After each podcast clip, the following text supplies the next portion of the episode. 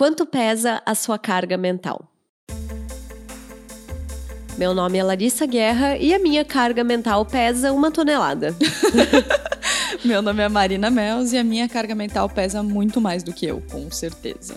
A gente vai falar sobre carga, carga mental. mental. Esse assunto que é doméstico, muito ligado à rotina da casa e que a gente vai trazer um pouquinho também para o empreendedorismo. Se você não sabe o que é, fica ligado que a gente vai explicar. Se você já sabe, vem com a gente que a gente tá contigo, mana. Bem-vindo. Bem-vindos. Donas da porra toda. Donas. Donas. Donas. Donas. Donas. Donas. Donas. Da porra toda. A gente tá aqui, né, rindo, porém de nervoso, não é, De Marina nervoso? Totalmente, pelo amor de Deus. Hoje a gente vai falar então sobre carga mental, esse assunto que faz tão parte das nossas vidas, principalmente doméstica, né? Mas que também afeta muito o nosso trabalho, a nossa história enquanto empreendedoras. Mas aí, primeiro, a gente pediu ajuda dos universitários para. É, porque a gente não é nada, a gente não entende nada tecnicamente desse assunto. E aí, enfim, a gente chamou a Carol, que já participou do nosso episódio de ansiedade, né? Psicóloga, ansiosa também, na época, pra Carol ajudar a gente a definir o que é carga mental, né, Carol? Então, primeiro de tudo, vamos lá, Carol, conta pra gente o que é carga mental. Então, carga mental é aquele peso que a gente sente de ter que lembrar e geralmente, além de lembrar, organizar, executar, manter uma coisa funcionando, mas assim, tem todo um processo, né? Eu, eu tô preocupada em como tem que fazer, como eu vou fazer, onde eu vou fazer, com quem tem que fazer aquilo, quem tem que fazer aquilo. Geralmente, na nossa cultura, fica muito reservado às mulheres. Mesmo que, por exemplo, nas empresas, isso seja um cargo do gênero masculino, né? O cara que tem que ter estratégia, que tem que pensar como é que vai ser e tal. Para nós mulheres, infelizmente, de modo geral, sobra esse serviço na casa. O que é muito mais complicado, se tu fores pensar, porque a gente precisa planejar, organizar, trabalhar com expectativas dos outros moradores da casa e executar. Então a gente faz o trabalho do administrador e a gente faz o trabalho do peão. E geralmente pouco reconhecido e geralmente a média das mulheres entende isso como algo que a mulher faz e ponto. Então ela ignora o cansaço, ela ignora a frustração, ela extravasa mesmo achando que é a obrigação dela fazer aquelas coisas, porque assim, de modo geral, o cara fala esperando um elogio, né? Que ele ajudou a arrumar, que ele ajudou a cuidar das crianças, que ele lavou uma louça. E pra gente é só a mesma coisa que a gente faz. Então, a carga mental de muitas mulheres é tratada como outras coisas, tanto que há muitos e muitos anos atrás era tratado como histeria qualquer reclamação que as mulheres tinham. Então, é uma coisa extremamente arraigada na nossa cultura que a mulher dá conta, porque é o que naturalmente ela faz. Então, a carga mental é isso, é o trabalho de você ter que imaginar, organizar, planejar, executar, manter tudo em ordem, é, mesmo que você nem botou a mão na massa ainda, mas é você que mentalmente organiza como as coisas vão acontecer e você sente essa pressão de que você você tem que fazer isso acontecer. O problema é que, junto com a carga mental, também vem aquela necessidade de controle de perfeccionismo. O que que te exaure nessa, nessa tarefa? É o fato de você acreditar que você tem que, além de tudo isso, se você delegar, você precisa supervisionar. Você precisa ficar de olho se a outra pessoa faz o que você pediu, se faz tão bem quanto você pediu, porque também pra gente, na média, é uma questão cultural de que se você vai, você mulher, vai sair de casa por um, dois dias, você tem que deixar uma lista do que a pessoa tem que fazer. Ou seja, você tem que mentalmente se programar para daí fazer uma lista, para depois conferir se a lista foi seguida e para você chegar em casa com uma certa apreensão de que a lista não foi feita, ou foi ignorada, ou foi mal feita. Carga emocional piora quando você sente um senso de responsabilidade de planejar, organizar, executar e, além de tudo isso, supervisionar e controlar. Vira uma, uma, um microgerenciamento desses espaços, porque geralmente quando a gente atribui essa carga emocional pra gente, essa carga mental pra gente, a gente também, sem perceber, parte do princípio que o outro não é capaz de fazer o que a gente faz como a gente faz, ou tão bem quanto a gente faz. O que põe um peso extra nessa situação, né? Porque você se sente responsável por coisas e automaticamente dá a entender pro outro que ele não tem capacidade de fazer o que a gente espera que ele faça. Se você não fizer, não vai ficar bem feito. A carga mental, ela pesa especialmente sobre pessoas mais ansiosas e perfeccionistas, porque elas realmente acreditam que elas são totalmente responsáveis por aquilo ali e que se elas não fizerem, ninguém vai fazer. O que eu acho mais interessante sobre carga mental e talvez difícil de explicar é que ela não tem nada a ver com execução, ela tem a ver com estratégia. E é aí que eu acho que as, muitas mulheres não conseguem, talvez, até explicar o que estão sentindo, assim. De que ah, o, a, o parceiro, a parceira, enfim, é, faz uma determinada tarefa que é, sei lá, lavar, lavar a louça ou cozinhar. Mas tem um monte de outras coisas que estão relacionadas a esse tema, mas que tem um planejamento estratégico por trás, né? Que é, tem os ingredientes, tem as panelas, tem as, uh, os, os, utensílios, quem que vai fazer, que horas vai chegar, que horas quem tem filhos, que horas as crianças têm que comer, qual que é a agenda da casa, que hora todo mundo, sabe? E eu acho que isso é o que pega, assim, que a gente está sempre com a cabeça voltada para a estratégia. A gente geralmente sabe o que tem em casa, sabe o que está faltando, sabe, né, quais coisas da casa tem que arrumar, que tem uma portinha que está com o parafuso meio solto essas coisas. Eu acho que essas coisas são tão tradicionalmente responsabilidade da mulher ter essa visão mais global da casa que nem se pensa sobre isso. E aí essa carga ela vai chegando, chegando, chegando, e a gente às vezes tá cansado e não sabe por quê. Tu sabe que depois que eu abri a empresa, que eu abri o restaurante, eu sou uma pessoa que desapegou total da minha casa. Maravilhosa. eu falo que eu só vou dormir lá. Então, se a casa tá bagunçada, eu já não me importo. A gente contratou uma diarista esse ano porque viu que realmente não ia dar conta. Mas às vezes o meu namorado pergunta: ah, você sabe se tem isso? Eu falei: não sei, porque eu realmente, cara, eu não ia dar conta. Eu já uhum. tenho toda, toda a lista de compras do meu restaurante uhum. na minha cabeça. É, mas assim, é. tipo, por exemplo, você sabe quais são os lençóis da sua casa. É, mais ou menos. Toalha de banho, você sabe quais são. Você sabe, a gente tem uma noção da casa que não é que eles não tenham, mas a gente com certeza tem, sabe? Isso ocupa um, um espaço na nossa cabeça, assim, de coisas muito práticas e muito simples, assim, que fazem parte da rotina, sabe? É tão difícil de explicar, eu acho, porque é um acúmulo de pequenas coisas, sabe? É tipo grãozinho de areia, que quando você olha tudo é uma praia, mas quando você vai olhar um só é difícil de ver, é. assim. É isso, tipo, são pequenas coisas. Você sabe que, que tem um pó ali, que tem que consertar uma coisinha, o que, que tem na geladeira, Quanto tempo faz que o gato não, não foi vacinado, sabe? Esse monte de coisas que ficam na nossa cabeça e a gente muitas vezes não sabe explicar nem o que é, e eu acho que a gente não sabe o tamanho do cansaço e da frustração que isso causa. Então, muitas vezes tem mulheres que estão exaustas e, ah, não, mas meu trabalho, peraí, deixa eu fazer uma análise aqui, meu trabalho tá tranquilo, mas eu tenho esse monte de outras preocupações, sabe? A agenda da casa geralmente é uma, uma atribuição de mulher. Quem é o compromisso social, aniversário dos amigos, como é que se resolve? Geralmente o compromisso social vem com outra lista de, de tarefas, então vamos jantar, quem vai levar o vinho? Tem que comprar o vinho, tem que comprar o presente de aniversário. Esse monte de coisa que às vezes passa despercebida na nossa rotina, mas que ocupa espaço no nosso cérebro, assim. Onde é que a sua carga mental pesa na vida particular, não na empreendedora. Eu acho que o problema para mim da carga mental é que parece que eu nunca desligo né? Total. Eu tenho essa sensação, assim, porque eu tô sempre pensando em alguma coisa que eu tenho que resolver mais tarde, ou que tem que comprar, ou que, ah, precisa limpar, ou precisa arrumar. Então, é, como eu falei, depois que eu abri a empresa, eu sinto que eu já não tenho mais tanta preocupação com a minha casa, mas o que me incomoda, às vezes, na vida doméstica e morando junto com o meu namorado, é que às vezes eu tenho que lembrá-lo de ter que fazer algo, enquanto isso deveria ser uma atitude natural, né? Isso. E que isso é muito comum na vida de todos os casais, uhum. eu acho. Porque aí, hoje eu não vou ocupar o capitalismo, eu vou ocupar o patriarcado, né?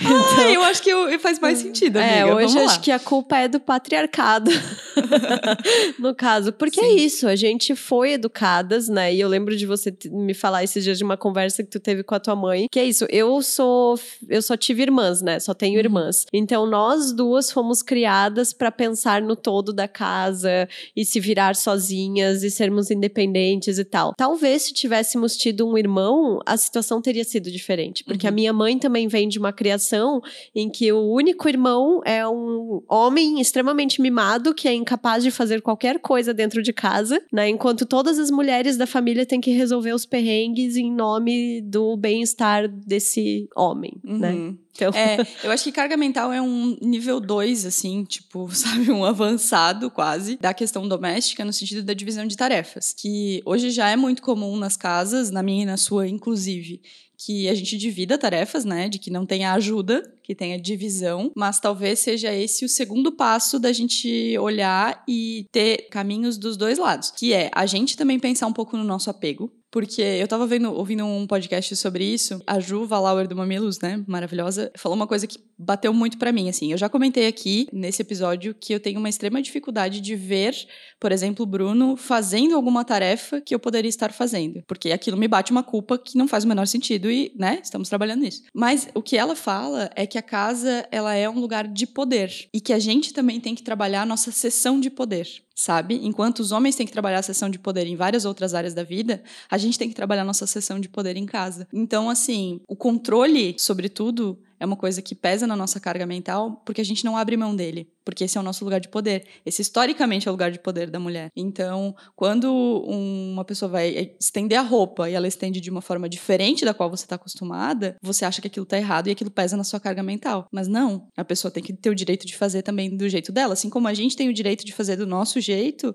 no mercado de trabalho, na política, na economia, na ciência. Eles também têm prerrogativa de poderem fazer as coisas do jeito deles e no tempo deles em casa. Então acho que tem um step 2 assim, porque a divisão de tarefas ela já é comum. Agora a gente precisa também dividir esse planejamento estratégico da tarefa e aprender a ceder aprender a ceder espaço, aprender a ceder esse poder, né? E por que, que isso é uma coisa que é tão relacionada ao feminino, né? Existem estudos que mostram que nos casais gays, por exemplo, nos casais homoafetivos, também existe essa divisão de uma pessoa ser a responsável pela casa. Então, é uma questão de gênero, sim, mas também é uma construção social. Então, vamos pedir para Carol para ela explicar pra gente? Vai, Carol. Brilha.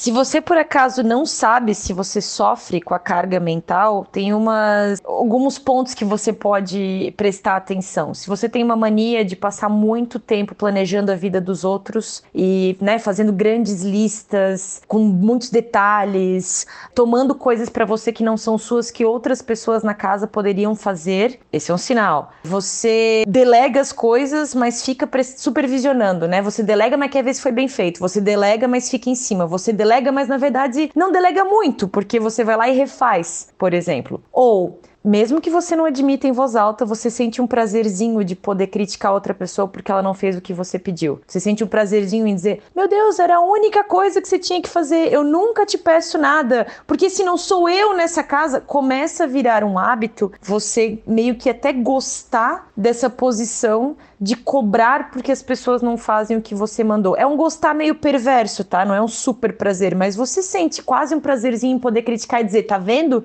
Eu sabia que você não ia ser capaz de fazer. As listas são muito complicadas, as listas de coisas para fazer geralmente são muito grandes e detalhadas. Não basta só lavar a louça, ela tem que ser lavada numa certa ordem, de um certo jeito. E mesmo que ela não for tão detalhada, existe aí uma necessidade grande de fazer listas para os outros e, e depois conferir se eles checaram. É difícil abrir mão desse controle, é difícil abrir mão e deixar, por exemplo, com que o seu namorado, seu marido ou seu filho se encarregue totalmente das compras do mercado sem que você tenha feito a lista. É difícil que acreditar que se você deixar a casa um fim de semana na mão de outras pessoas, essas pessoas vão cuidar da casa como você cuidaria. As suas instru instruções costumam ser muito detalhadas, escritas ou não. Você está sempre adicionando uma vírgula e uma coisinha a mais que você podia ter prestado atenção e uma, uma coisinha mais que podia ser feita, uma coisinha mais que você tem que é, lembrar um, um jeito de guardar, um jeito de fazer. Geralmente tudo que é planejado tem que passar por você. É uma coisa de control freak mesmo, tipo, especialmente num lugar como a casa, que eu tô me referindo a pessoas que moram juntas ou que moram com outras pessoas,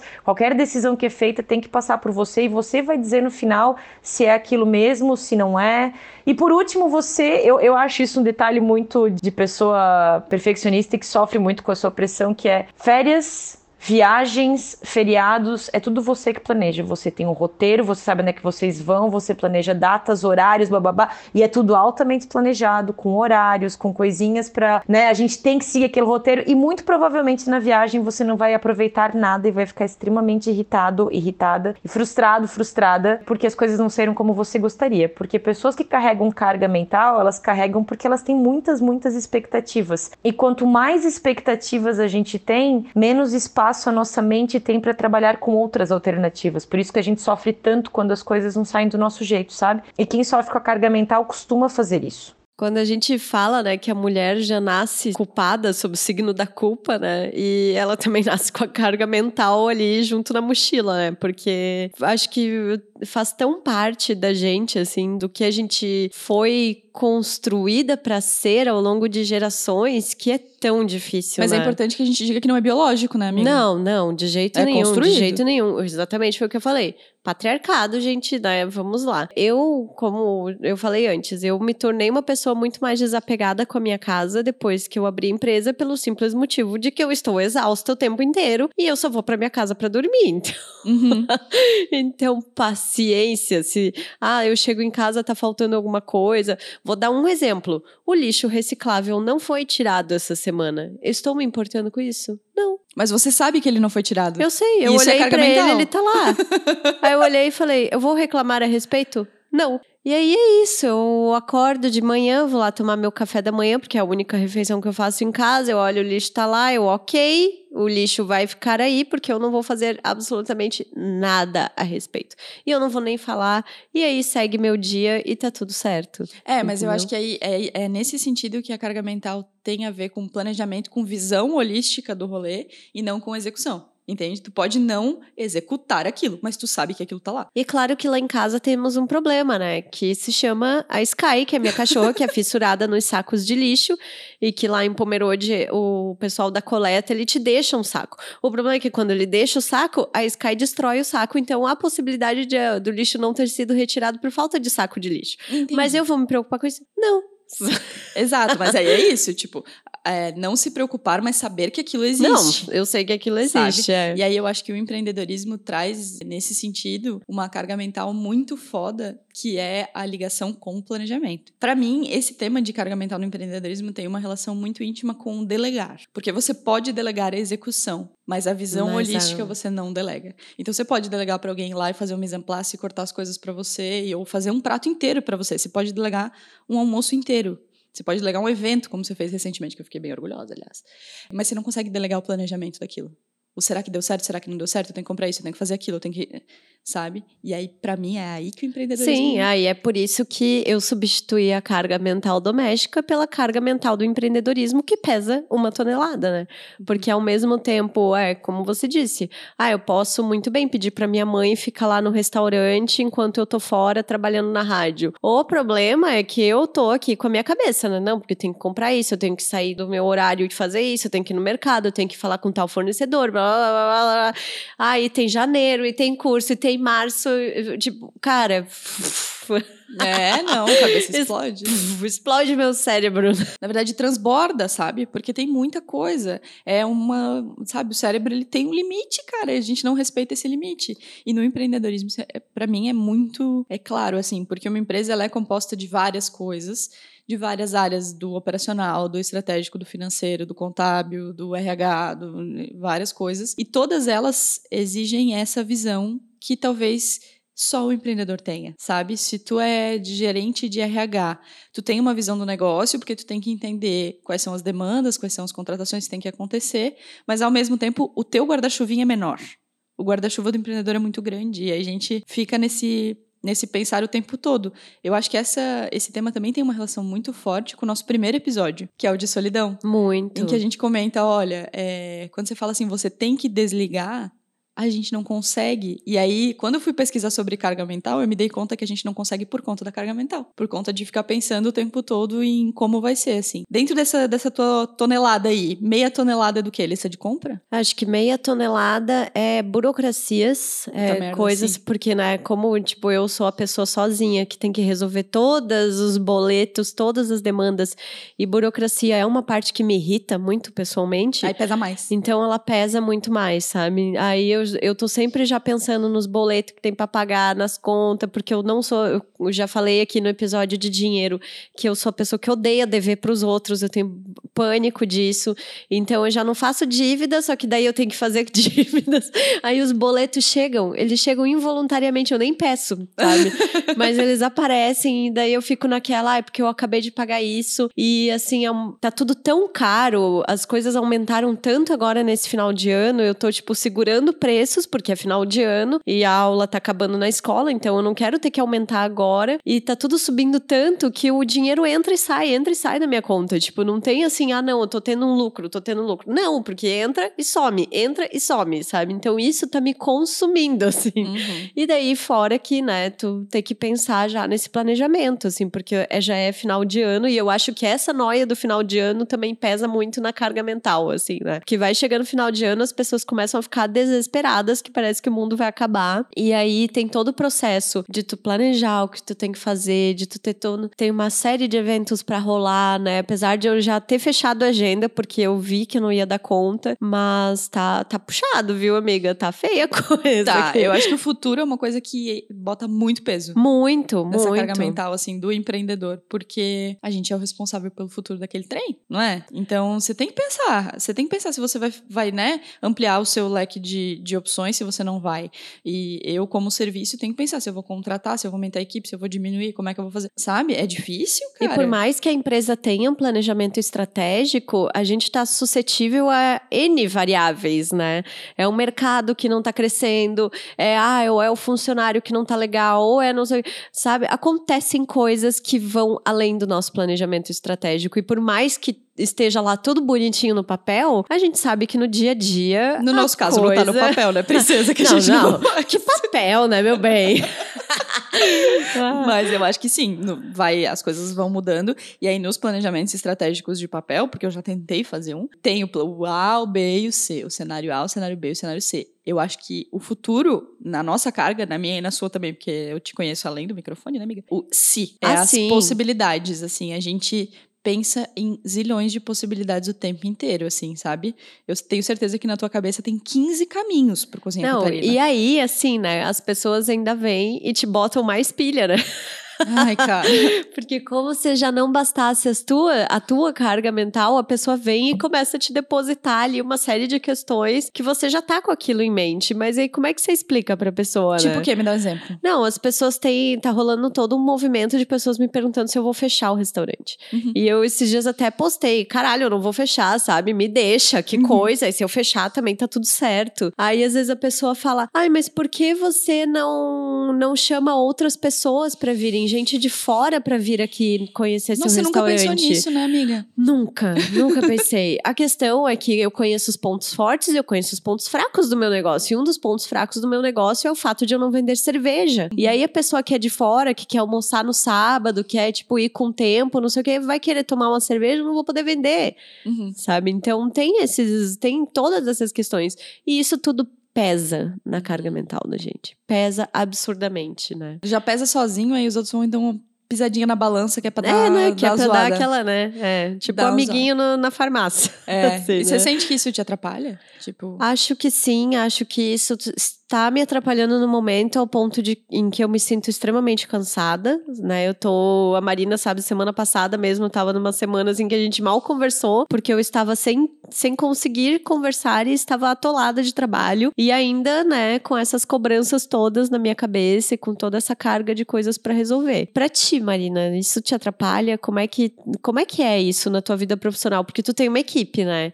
Sim. E tu tem teu pai de sócio e como isso bate assim pra ti? Porque é uma situação completamente diferente da minha, né?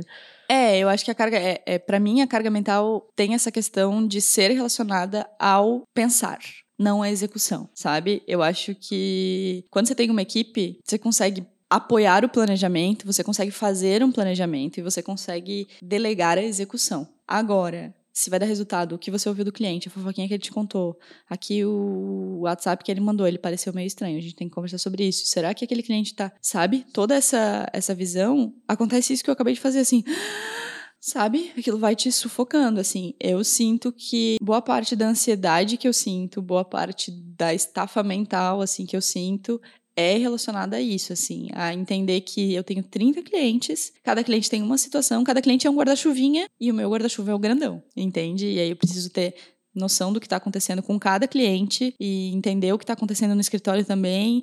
E aí o tem o que que eu acabei de falar é muito difícil. Então, eu tenho que entender que uma pessoa não está num bom momento. Eu tenho que entender que o cliente também não está num bom momento. Eu tenho que entender que a economia está difícil. Eu tenho que. E esses tenhos que vão aumentando a carga mental, assim. Para mim, é um estado, nesse fim de ano mesmo, assim, uma palavra que me resume é exausta. eu tô muito cansada e eu sinto que isso é comum aos meus amigos, né? Você na semana passada, a gente tava aqui querendo dar uma fofocada, o Bruno deu o quê? Uma, uma organizada na nossa cabeça, porque a gente tava querendo o quê? Fofocar, porque a gente não conseguiu se falar.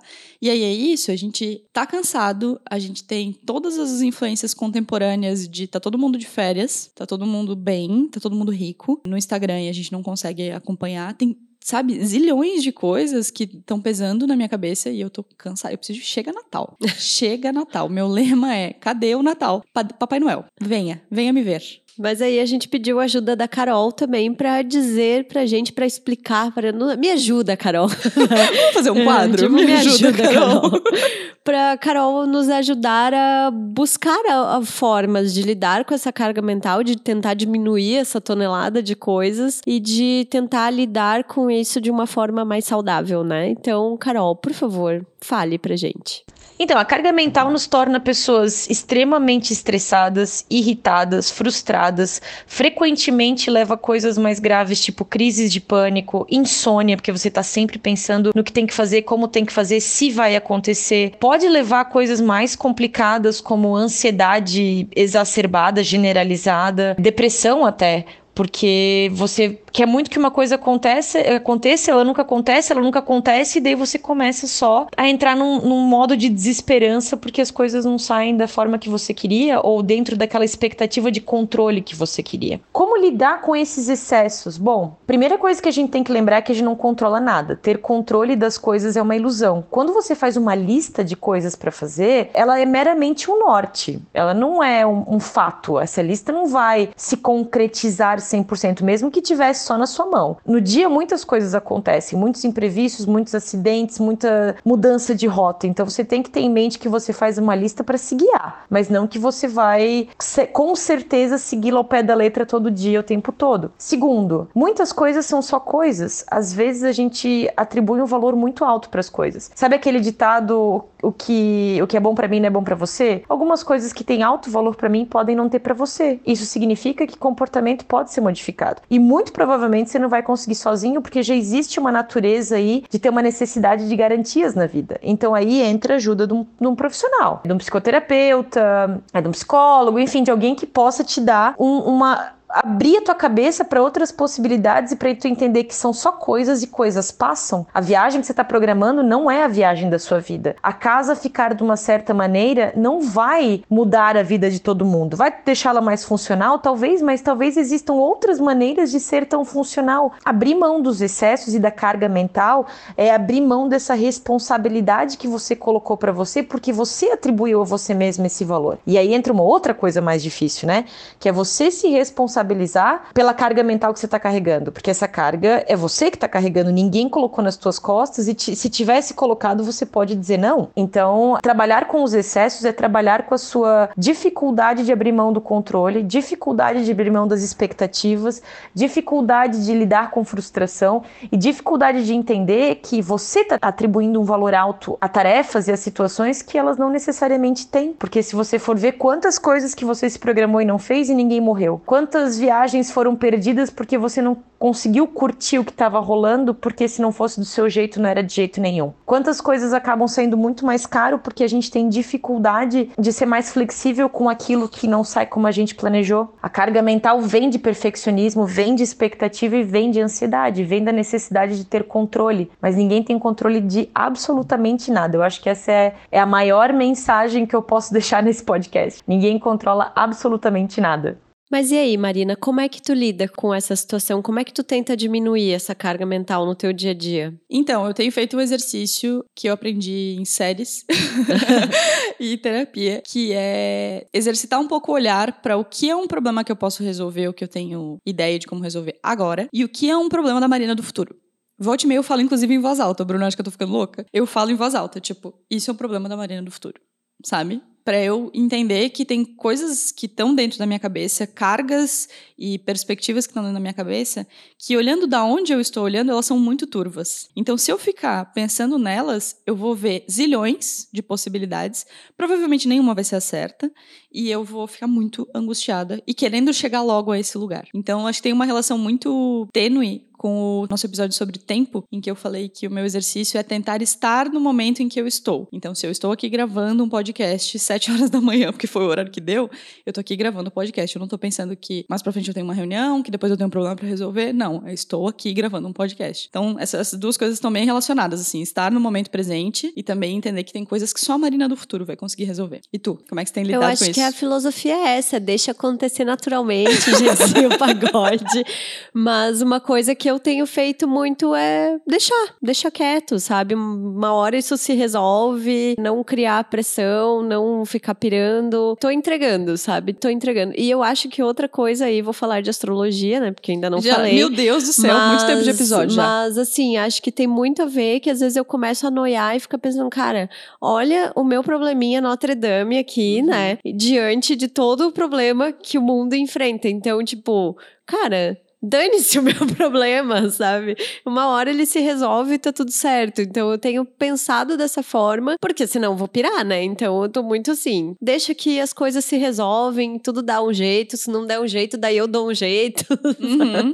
e sem muita, sem me estressar muito com isso, assim. E acho que aí tem a ver, né, com o que eu já falei também no episódio de tempo, com o fato de escolher prioridades. Quais são as minhas prioridades no momento? Ah, minha prioridade no momento é não pirar, beleza beleza, como é que eu vou não pirar, né? Então é, é muito por isso, assim, escolher as, minha priori as minhas prioridades e o resto deixar quieto que uma hora se resolve, sabe? Então... E em relação à casa, tem uma coisa que eu acho que é legal a gente comentar, que é a nossa geração estar desapegando um pouco mais, eu muito, acho. Né? Muito. A gente estava comentando sobre, outro dia, sobre a história de passar a roupa, que a gente, pra gente era uma obrigação, tal dia, tal horário, passar roupa e tal. Gente, faz 15 anos que eu moro sozinho, acho que eu nunca passei roupa na minha vida. É, eu sempre, isso eu sempre conto, a minha mãe morre de desgosto, assim. A que, minha também, mãe, é, desculpa. Que a minha mãe me obrigava a passar roupa nos domingos à tarde, eu odiava fazer isso com todas as minhas forças, então a primeira coisa que eu fiz quando eu saí de casa foi nunca mais passar uma porra de uma roupa, né? Então eu só passo, assim, uma doma quando precisa, mas ainda assim pendura direitinho para não correr riscos, né? Mas se tá meio amassado também, dane-se, eu não, eu não me importo com isso, sabe? Então, então em relação à casa, eu acho que é desapegar um pouco. Os dois conselhos nossos aqui em relação à casa é desapegar um pouco, né, amiga? Tipo.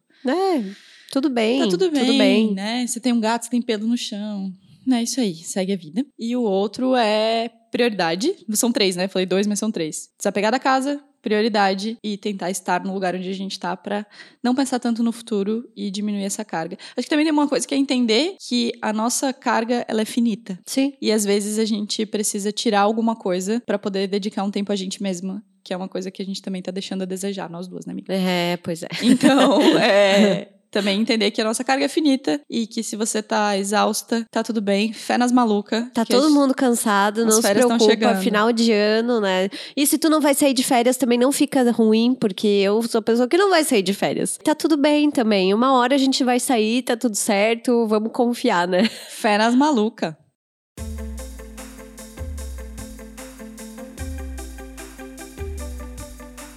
Chegamos então ao nosso momento na nossa mesa de bar, tomando aguinha, chazinho hoje, porque estamos gravando sete e meia da manhã, não é, é Marina? É, beleza. Mas eu acho que primeiro a gente precisa agradecer a Mari e a Fernanda, né? E também as duas Anas que participaram do episódio de maternidade. Eu acho que foi muito bonito pra gente, foi uma experiência intensa, né? Uhum. E eu acho que é importante a gente falar que não é esse o único episódio de maternidade, que virão outros ainda na nossa trajetória, porque maternidade, apesar de não sermos mães, não é, Marina? Não temos esse lugar de fala, mas a gente enxerga como uma experiência muito particular de cada mulher. Então, se você não se sentiu representada, eu acho que a Fernanda tem uma experiência, a Mari tem uma experiência, a Ana de Floripa tem uma experiência, a Ana de Jaraguá tem outra, e cada mulher acaba construindo construindo a sua maternidade do seu jeito, né? Então acho que isso que é muito louco, assim, pelo menos é isso que eu observo nas minhas amigas e na minha família, em mulheres que já são mães. A gente entende que maternidade é um assunto plural, né? Então, assim como a gente já trouxe outras visões aqui,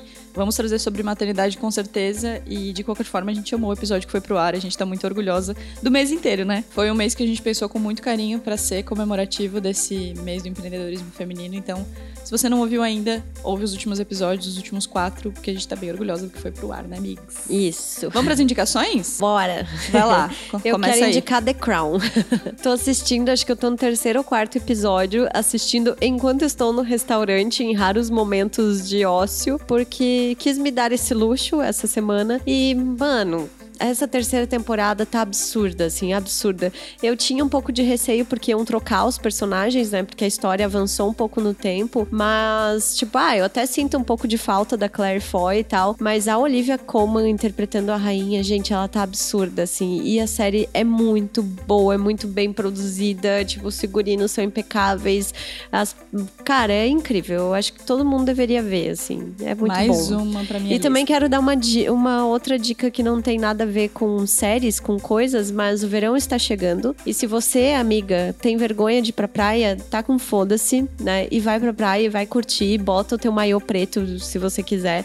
Porque esses dias eu tava num evento e uma pessoa muito magra, né, veio falar pra mim: ai, porque eu tava na praia, aí eu voltei a fazer atividade física, porque, ai, nossa, já pensou eu ter que usar maiô preto de senhora pra ir pra praia? Sabe? E eu fiquei naquele momento assim de, é, de fato a desconstrução não chegou pra todas. Todas nós temos as nossas questões com os nossos corpos, mas eu queria falar isso. Se você, né, tudo que você precisa pra ir pra praia é ter um corpo e ir pra praia. Então tá tudo certo. Exatamente. É, esse comentário agora começa a ficar mais agudo, assim, né? Começa. Ele já até me Muito. agride. Não sei se te agride, assim, me dá até um. Nossa, muito. E eu fiquei assim, pensando na hora se eu falava pra pessoa que não era legal isso, ou se eu me resguardava e ficava na minha, assim. Eu pensei, não, vou ficar na minha. Mas, tipo, isso, sabe, me bateu, assim, de tipo, cara, parem com isso, sabe? Sim, sim. Então, acho que academias lotadas não é o que a gente gostaria de ver por esse motivo, né? A gente gostaria de que as Exatamente. pessoas estivessem mais preocupadas com a nossa saúde do que com as nossas celulites. Então, vá pra praia sim, bota biquininho sim, e faz como você quiser. Se quiser de maiô, vai de maiô. Se quiser de burca, vai de burca, vai como você quiser. Agora, não vamos deixar de se divertir por causa disso, né? A minha dica é, tem a ver com isso, tem a ver com essa desconstrução da, da figura feminina, que é o Feminismo é pra Todos, um livro da Bell Hooks, que eu ganhei da Lu, que é uma amiga minha que eu amo demais. E é um livro muito bom que traz algumas questões polêmicas, porém bem relevantes sobre a discussão feminista. O papel dos homens nesse processo, por exemplo, ela discute como o diálogo pode ser uma ferramenta para a gente evoluir. Então, é um livro muito bom que vai ficar na minha cabeceira com certeza, que fala muito disso, de como a construção feminista, a construção feminina foi é, desvirtuada e o feminismo é só um ato de igualdade, equidade e correção dessas rotas que talvez não foram tão bem traçadas assim. Então, Bell Hooks, o feminismo é para todos é a minha dica. Muito bem. Muito bem, vamos falar do TEDx? Ai, vamos! Eita!